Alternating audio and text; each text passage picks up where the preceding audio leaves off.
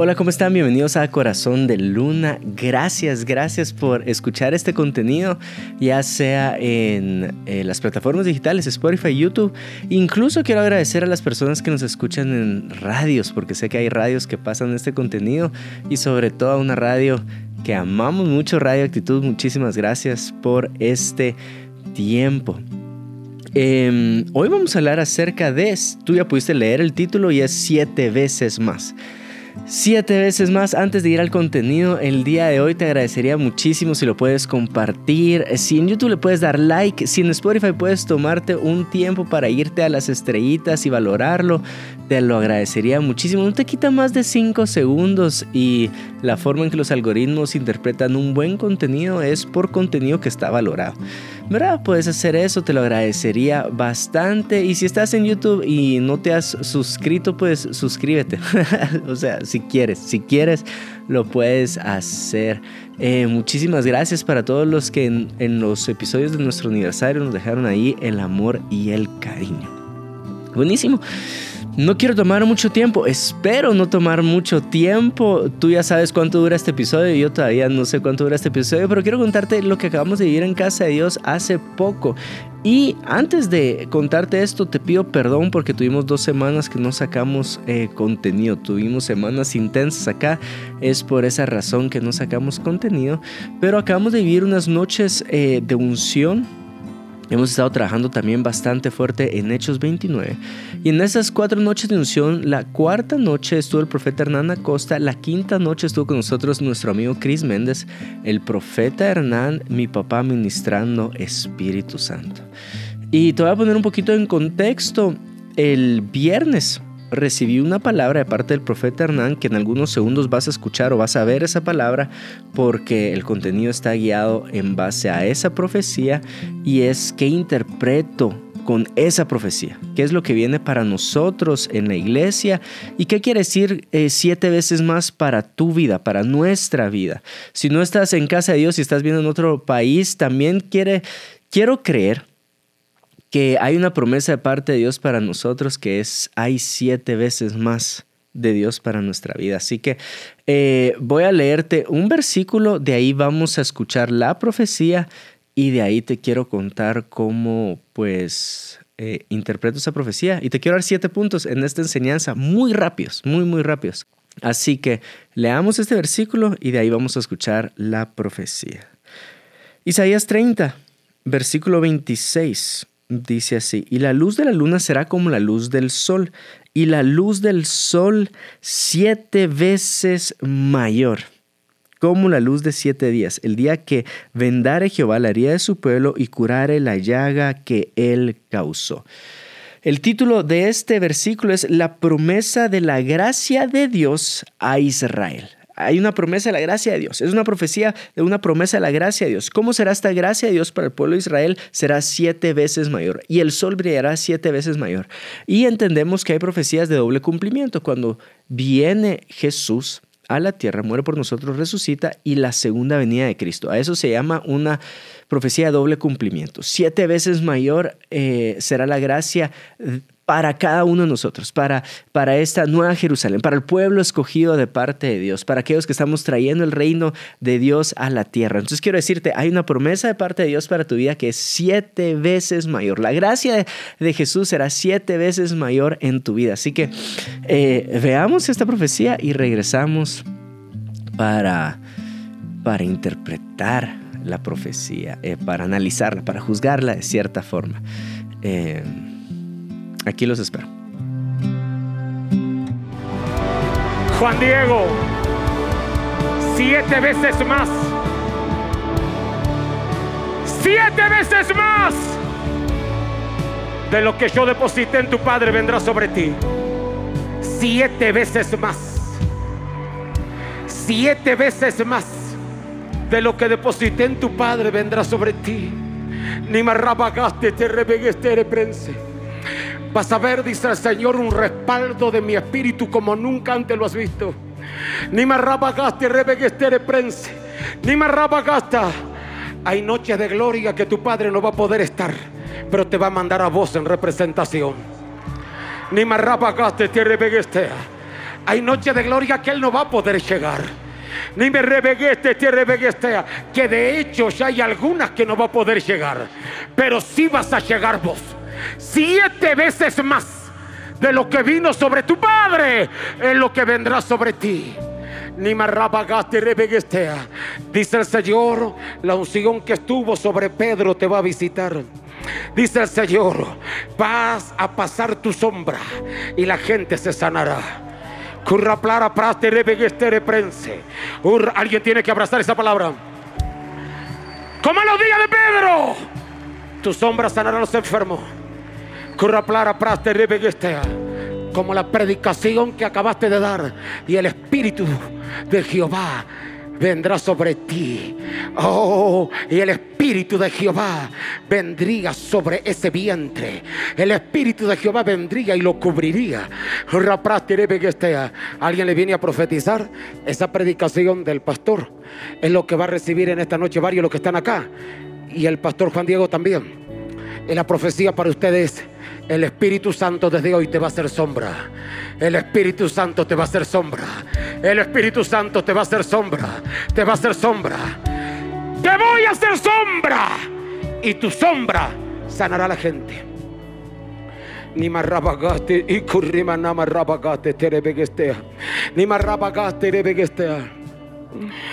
Dice el Señor, Cachito fue una semilla. Él fue una semilla.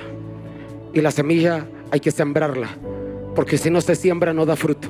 Hay que sembrarla, hay que dejarla ir la semilla. Pero hay otros que van a permanecer al lado nuestro siempre. Ese hombre que tienes en tus manos va a ser el hombre que le va a dar continuidad a tu legado, dice el Señor. El que tienes en tus manos será la continuidad de tu unción, será la continuidad de tu legado en milagros, en el pastorado, en la unción, en las manifestaciones. Ese hijo será la continuidad de lo que yo deposité sobre ti. No, alguien tiene que alabar al Padre Celestial. Ni rebeguestea. Hoy, la acción profética que voy a hacer con el pastor, la tienen que hacer todos los pastores. Mientras escuchen esta, esta acción profética, háganla todos los pastores que están acá. Sácate tu chumpa. Sácate, por favor, sácala, pastor. Sácate. Ponésela a tu hijo.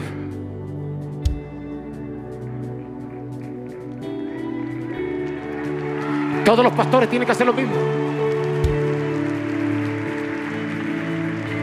Ni más rabagaste, rebegueste, rebeguestar, abrahande. Ni más rabagaste, rebegueste.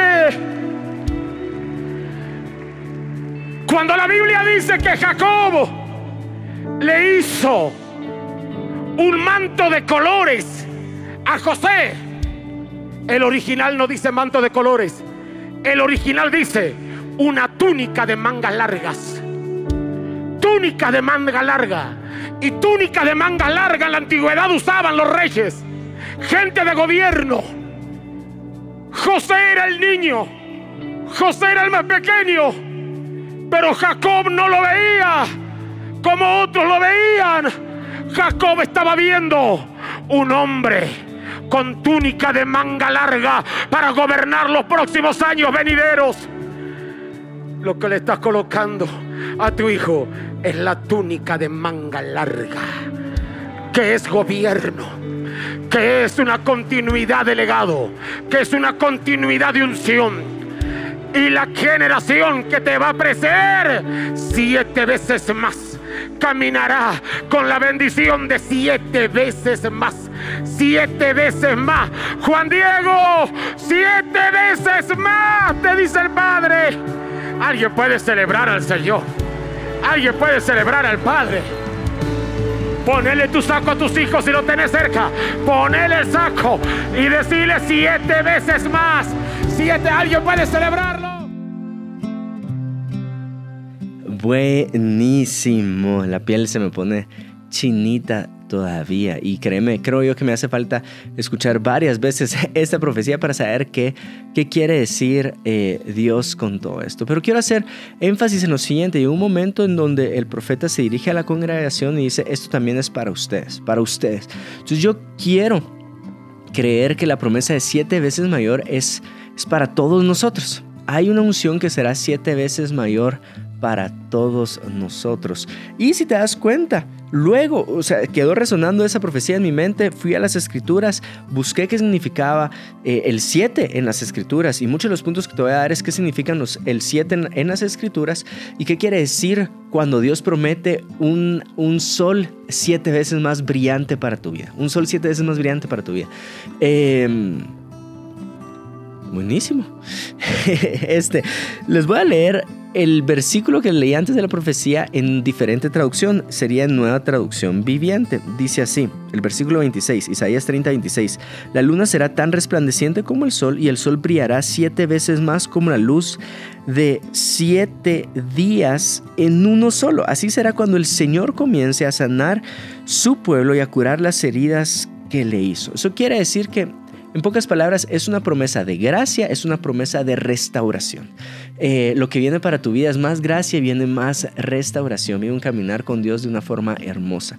Este, si leemos los versículos anteriores, que es lo que quiero que hagamos para darte o empezar con estos siete puntos, si estás anotando, anota estos siete puntos eh, de qué podemos esperar de esta promesa para nuestra vida. Si empiezo desde el versículo 18, Isaías 30, 18 dice, así que el Señor esperará que ustedes acudan a Él para mostrarles su amor y su compasión, pues el Señor es un Dios fiel. Benditos son los que esperan su ayuda. Oh pueblo de Sión que vives en Jerusalén, ya no llorarás más. Él será compasivo si le pides ayuda. Sin ninguna duda, Él responderá a los clamores. Aunque el Señor te dio a comer adversidad y a beber sufrimiento, Él seguirá contigo a fin de enseñarte, verás a tu maestro con tus propios ojos. Y entonces, aquí va el primer punto. La promesa de y perdón si estoy redundando, pero es, es, con un propósito. La promesa de Dios es siete veces una gracia mayor. En el Antiguo Testamento, como funcionaba es si tú cumples A, B y C, tendrás resultado D. Y el resultado D es una gracia siete veces mayor, pero tienes que hacer A, B y C. Con Jesús cambia esa historia y ahora es, esto es, es, es, es un regalo. Entonces no depende que hagas A, B y C, porque es un regalo de Dios para tu vida. Eh, una gracia siete veces mayor para tu vida es un regalo de parte de los cielos. Pero como yo lo entiendo es, ahora le respondo a Dios a esa gracia. Es como un matrimonio. Eh, yo no vivo en un legalismo con mi esposa, pero yo le respondo al amor de mi esposa, eh, poniéndome leyes en mi corazón. Yo le voy a ser fiel a mi mujer.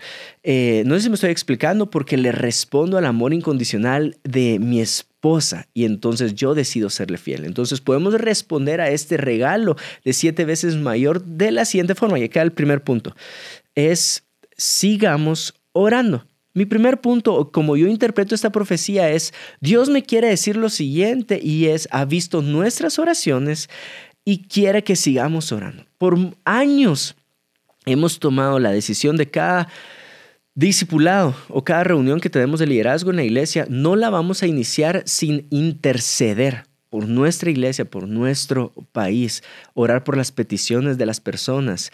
Y es lo que siento que el Espíritu Santo nos quiere motivar a hacer. Sigue orando en tu vida y quiero exhortarte a ti con esta palabra.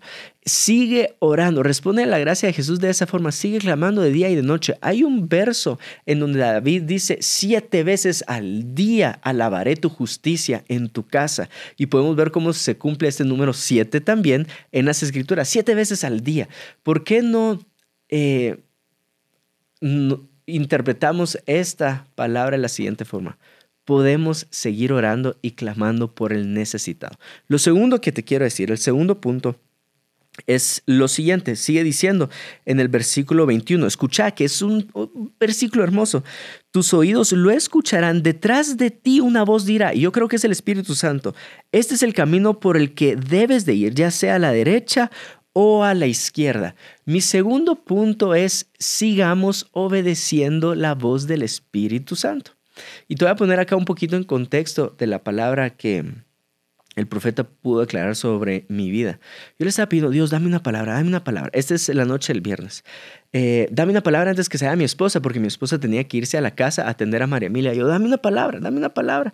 Eh, antes que sea mi esposa. Mi esposa se fue y el profeta está terminando. Y yo dije, ah, Señor, otra vez, otra vez no voy a recibir palabra. Y en ese momento vino una convicción a mi corazón, porque en algunos momentos he sido muy duro con las palabras proféticas. Te abro mi corazón. Hay palabras proféticas que yo digo, no sé si viene de parte de Dios o, esta persona está adivinando sobre mi vida. Entonces yo le pido perdón a Dios. Dios, perdón porque no he respetado el don profético eh, muchas veces. Eh, y te pido perdón. Yo voy a respetar el don, tal vez los cielos me están haciendo la ley del hielo porque me quieren enseñar a, a, están corrigiendo mi corazón. Pero si no me vas a decir nada, por lo menos decime que hice bien en hacer noches de gloria. Yo creí escuchar tu voz para hacer noches de gloria.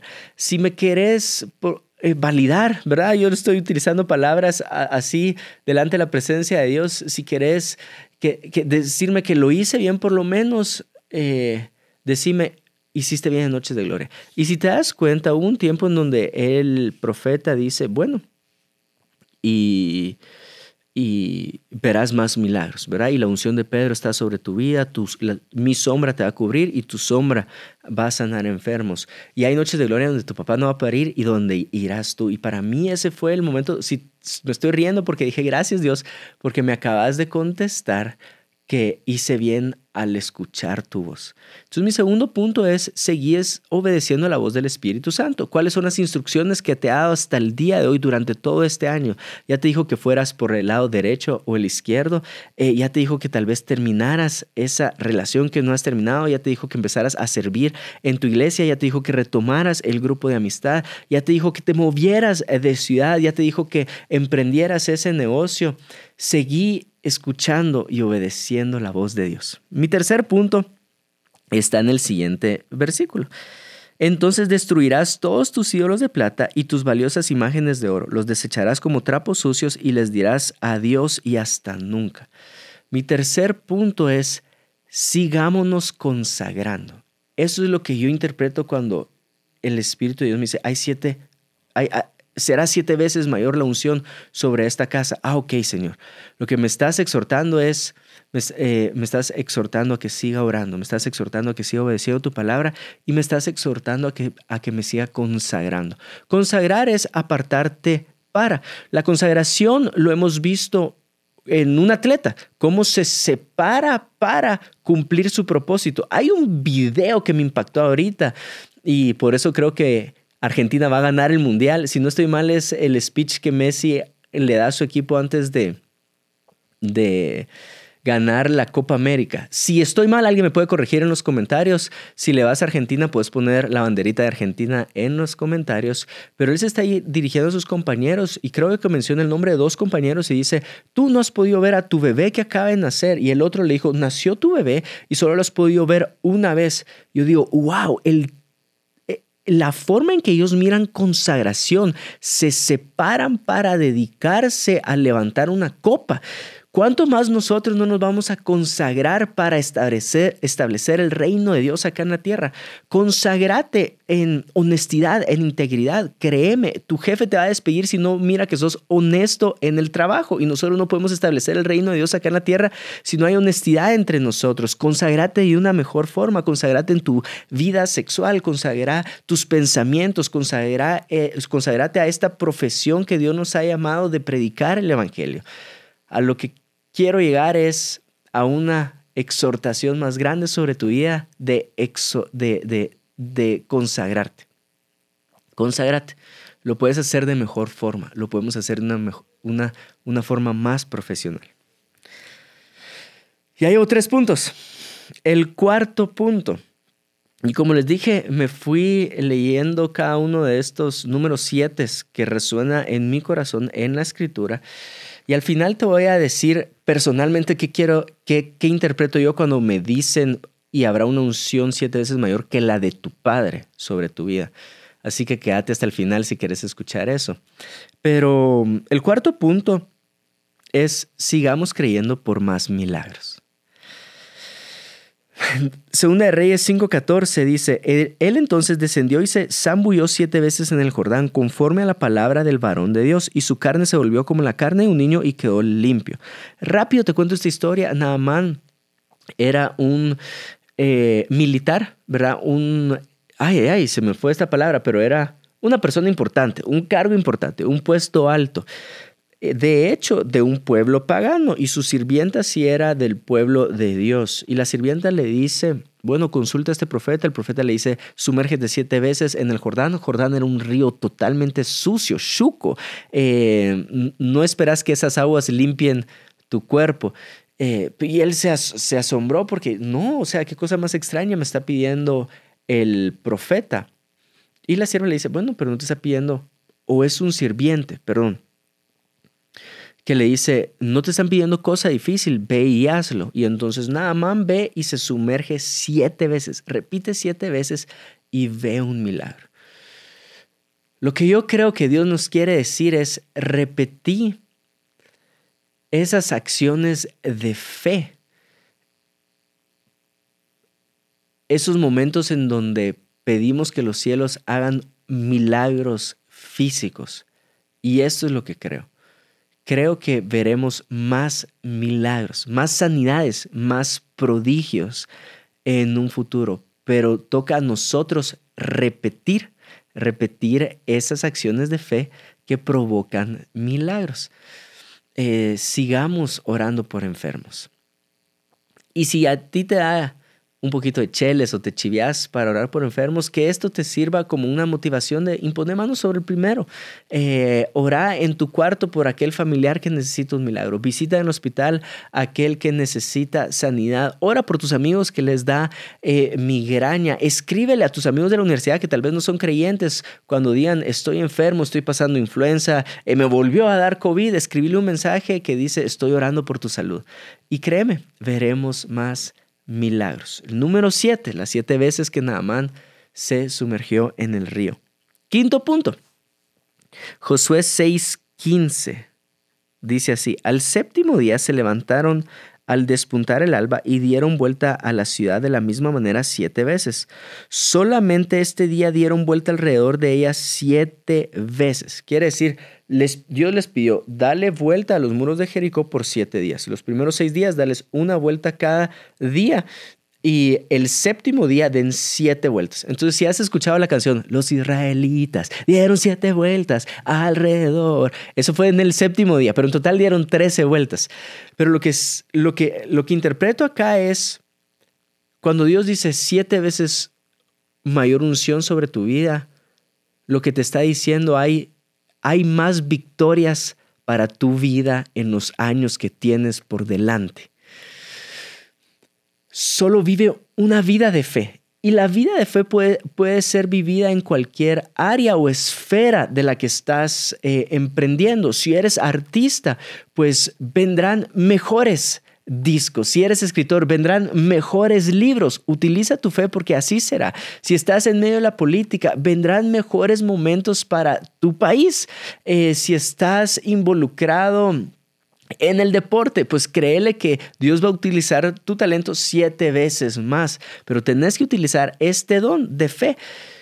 ¿Cómo, ¿Qué filtro puedes utilizar a tu corazón si estás utilizando la fe? Es el siguiente. Si estás doblando rodillas en tu cuarto delante de la presencia de Dios para que se vea cumplido, estás utilizando fe. Si no es necesario que dobles rodillas, entonces puede ser que no estés utilizando este don hermoso que Dios haya colocado sobre tu vida que es la fe. Cree, cree por algo más hermoso. Al final de eso se trata el reino de Dios. El reino de Dios siempre va en crecimiento. Y si el reino de Dios siempre va en crecimiento, quiere decir que hay más por delante para tu vida. Eres líder, cree que Dios va a enviarte a siete amigos más a tu grupo. Em, eres pastor, cree que Dios va a enviar siete veces más la cantidad de ovejas a tu congregación. Eh, si eres em, empresario y estás emprendiendo eh, un kiosco en un comercial, cree que Dios te va a mandar siete kioscos más, ¿verdad? Para bendecir a aquellos que están trabajando eh, a la par tuya. Cree, cree por más. Mi sexto punto, ya vamos terminando. El número siete en la Biblia. ¿Dónde más aparece Mateo 18, 21? Entonces se le acercó Pedro y le dijo, Señor, ¿cuántas veces perdonaré a mi hermano que peque contra mí hasta siete, Jesús le dijo, no te digo hasta siete, sino aún hasta setenta veces siete. Cuando Dios dice, habrá siete veces más gracia sobre tu vida, como lo interpreto es, si hay siete veces más gracia sobre mi vida, yo puedo dar 70 veces siete la gracia que he recibido. Y mi sexto punto y mi sexto consejo para ti es caminar los años que vienen por delante con un corazón liviano. Aprende a perdonar la ofensa de una forma rápida. Aliviana tu corazón. Deja de estar peleando con tu jefe, con tus compañeros de trabajo. Eh, deja de estar peleando con otras iglesias, con otros ministerios. Deja de estar peleando con la gente de tu nivel. Eh, de tu nivel en oficinas. Deja de estar peleando con los compañeros de colegio o la universidad. Eh, bueno, lo voy a decir de otra forma, porque hay veces que, que las disensiones o las, sí, las riñas son necesarias, ¿verdad? Eh, pero sí lo voy a decir de la siguiente forma. No le des lugar a que una ofensa se convierta en raíz de amargura. Eso es lo que te quiero decir. ¿Hasta cuántas veces te des que perdonar? Hasta que sea pleno el perdón en tu corazón. Quiero exhortarte con esta palabra a mantener tu corazón liviano. Y por último, el séptimo punto. Proverbios 24, 16, porque siete veces cae el justo y vuelve a levantarse, mas los impíos caerán en el mal. Vuélvete a levantar. Mi séptimo punto es, levántate siete veces más. Si cometes errores, errores morales, levántate una vez más. Si cometes errores en la fe, levántate una vez más. Si cometes errores en tu liderazgo, levántate una vez más. Dios no te llama a vivir una vida sin errores pero sí te manda a levantarte cuando cometas esos errores. Responsabilízate, da la cara. Si, cometiste un error en tu trabajo, no lo intentes esconder, no le intentes echar la culpa a alguien más, no juegues papa caliente cuando la responsabilidad cae sobre ti y se la quieres dar a otro departamento o a otra persona. No, eh, sé maduro, sé responsable y vuélvete a levantar. De eso se trata vivir en, también en el reino de Dios levantarnos cuando cometemos faltas y cometemos errores. Mencioname un hombre en la Biblia que no haya cometido un error, aparte de Jesús. no existe. Eh, pero sí podemos mencionar a aquellos que decidieron no levantarse después de un error y aquellos que decidieron levantarse después de un error. Mantén tu corazón alineado al Espíritu Santo para que sea un corazón que reconozca error rápido, que se arrepienta rápido y que cambie el estilo de vida rápido. Ese es mi deseo para tu vida. Eh, por último, ya este versículo empieza a hablar un poquito a mi corazón porque si Dios quiere hablar transición sobre mi vida, yo tengo que entender algo. Yo no voy a ser perfecto y no lo voy a agradar a todos. Eso quiere decir que me voy a caer más de una vez. Pero Dios no me, Dios no me manda los años futuros a no cometer errores, pero sí Dios me llama a levantarme una vez más. Y acá es donde ya se pone muy personal este podcast. Si no, o sea, puedes pausarlo acá. Si no quieres escuchar esta parte, no te preocupes, no tenés por qué, porque voy a hablar acerca de lo que yo pienso y lo que yo siento en este momento. Entonces me voy a poner tal vez un poquito egoísta. Este, entonces, este va para aquellos que quieren escuchar mi corazón. Este momento va. Para aquellos que quieren escuchar mi corazón.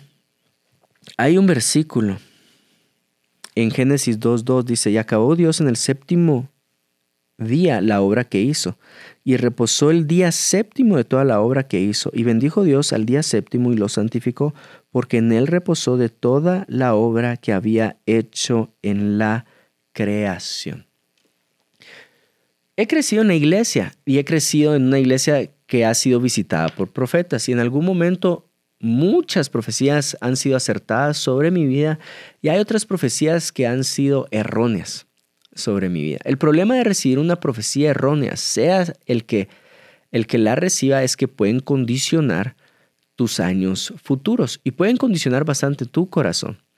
Eh, lo hablé en un episodio sin título. Pero hay gente que se acerca desde temprana edad y, me dice, bueno, eh, la doble unción eh, estará sobre, sobre su vida. Y creo yo que utilizan algunos, algunas historias bíblicas como referencia, como Elías y, Eliseo, que le pide la doble porción. Y él dice, bueno, depende de Dios, no depende de mí que tengas eso. Entonces hay gente que dice el doble, el doble, el doble. El problema yo vivir con la carga del doble de mi papá sobre mis hombros es que quiero que entendas lo siguiente. Yo considero a mi papá, y tal vez tú no estés de acuerdo y está bien, no tenemos que estar de acuerdo, solo te estoy abriendo mi corazón. Yo considero a mi papá uno de los más grandes eh, en la historia del cristianismo en Guatemala. Veámoslo así, lo considero como una leyenda, ¿verdad? No por lo que mi papá ha hecho, por supuesto que no, créeme, tienes que estar muy cerca de nosotros y de nuestra familia para decir lo siguiente, sí solo la gracia de Dios puede con esa familia, ¿verdad? Porque te acercas y vas a decir, no hay gran cosa en esta familia. De hecho, no lo hay. Es solo por gracia de Dios.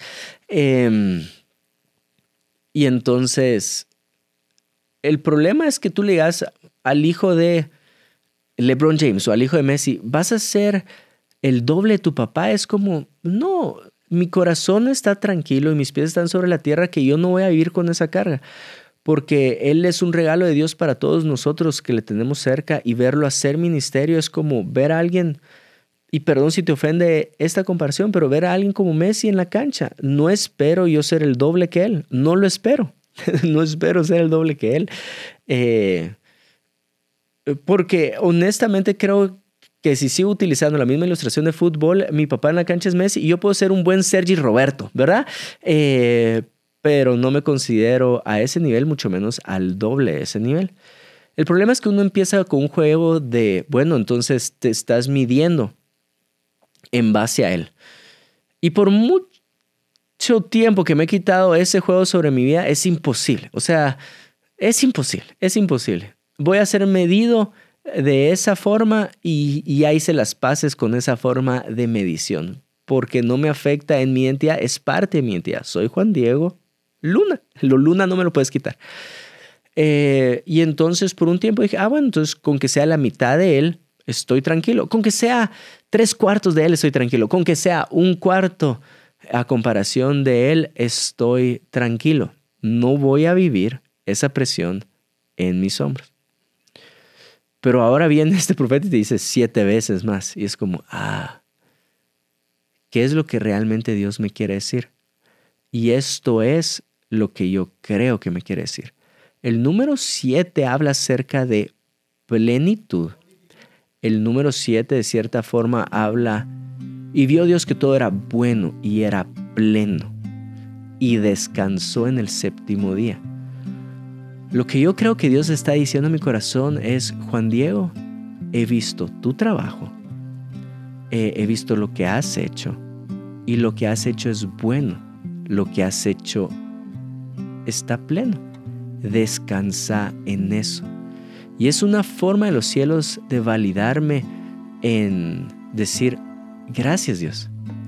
Como, replicar ese, este es mi hijo amado en el que tengo complacencia, antes de que Jesús hiciera ministerio. Es decir, Juan Diego, he visto el trabajo que han hecho con el equipo en la iglesia, es bueno y es pleno, descansa en eso.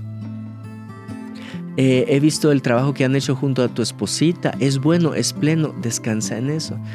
He visto el trabajo que han hecho en casa de Dios. Es bueno, es pleno. Descansa en eso. He visto el trabajo que has hecho en Noches de Gloria. Es bueno, es pleno. Descansa en eso. Hay un número 7 sobre tu vida. Que es el, el de es bueno, es pleno y puedes descansar en eso. No quita que si Dios quiere dar siete veces más de su unción, con la misma gratitud y humildad que hemos recibido lo que ha venido de parte de los cielos a nuestra vida, recibiríamos la cantidad de unción que el cielo quiera darnos. Pero mi afán no está ahí. Encuentro descanso en lo siguiente. Es bueno, es pleno, descansa en eso. ¿Qué quiere decir eso para tu vida? Eres su hijo amado en el que tiene complacencia. Si nuestra identidad está firme en Dios, créeme, no vas a comer ansias en cómo este mundo pone presiones sobre nuestra identidad que no debemos de cargar. Es Dios el que valida tu identidad. Dios te bendiga y nos vemos o nos escuchamos hasta la próxima.